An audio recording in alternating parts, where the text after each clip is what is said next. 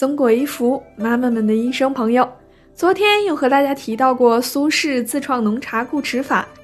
其实苏轼不仅仅自创了浓茶固齿法，还配制过牙粉。他用松脂和茯苓做原料，晒干捣成细末，拿小筛子筛一下，然后装起来备用。但是这种牙粉并不能结合牙刷一起使用。苏轼刷牙的时候，用小勺子舀一勺配好的牙粉，倒在嘴里，喝一口水。咕嘟咕嘟的漱口，然后再吐出来。这与其说是刷牙，不如说是漱口。北宋还有位著名的科学家沈括，他也配制过牙粉。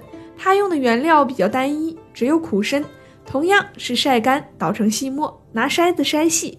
跟苏轼不一样的是，沈括刷牙是要用牙刷的，用马尾巴牙刷蘸清水，撒上牙粉，也就是苦参末。宋朝除了牙粉，还真的有牙膏。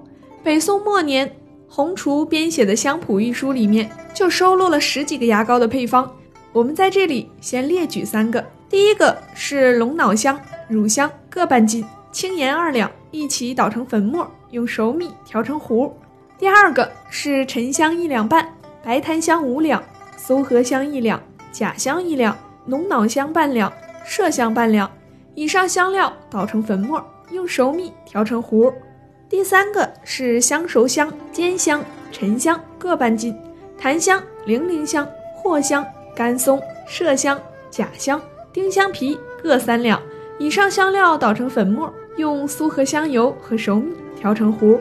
历史上关于爱护牙齿的伟大发明中，有很多是通过刻意的锻炼来强健牙齿，这些方法延续流传至今。现在我们跟着古人学习一下吧。第一个是用咀嚼的方法健齿，上面有提到，古人把咀嚼嫩树枝作为洁齿健齿的好方法。这些树枝不仅有按摩牙齿及牙龈的作用，大多数苦、辛、辣、涩味的树枝还有清热消炎作用。第二个是用盐水解口护齿，是有讲究的。唐代名医孙思邈在《备急千金药方》中曾记载：每旦一年一盐内口中，以暖水寒，口齿劳密。这说明他对用盐水解口护齿很有研究，也主张每日以一小碾盐含于口中护齿。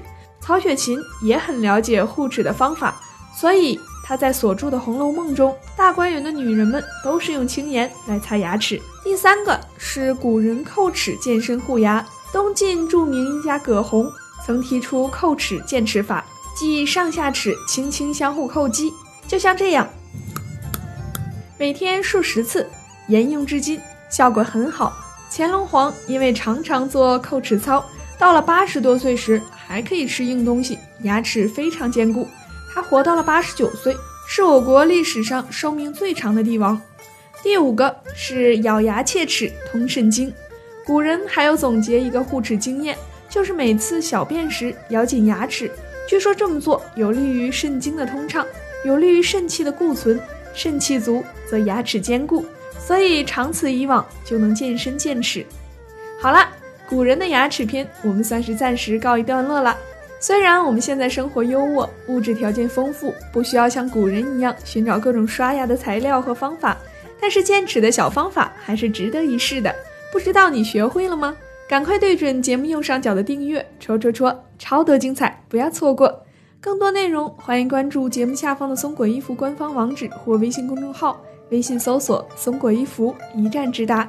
也可以直接微信扫描节目下方的公众号二维码，直接添加哦。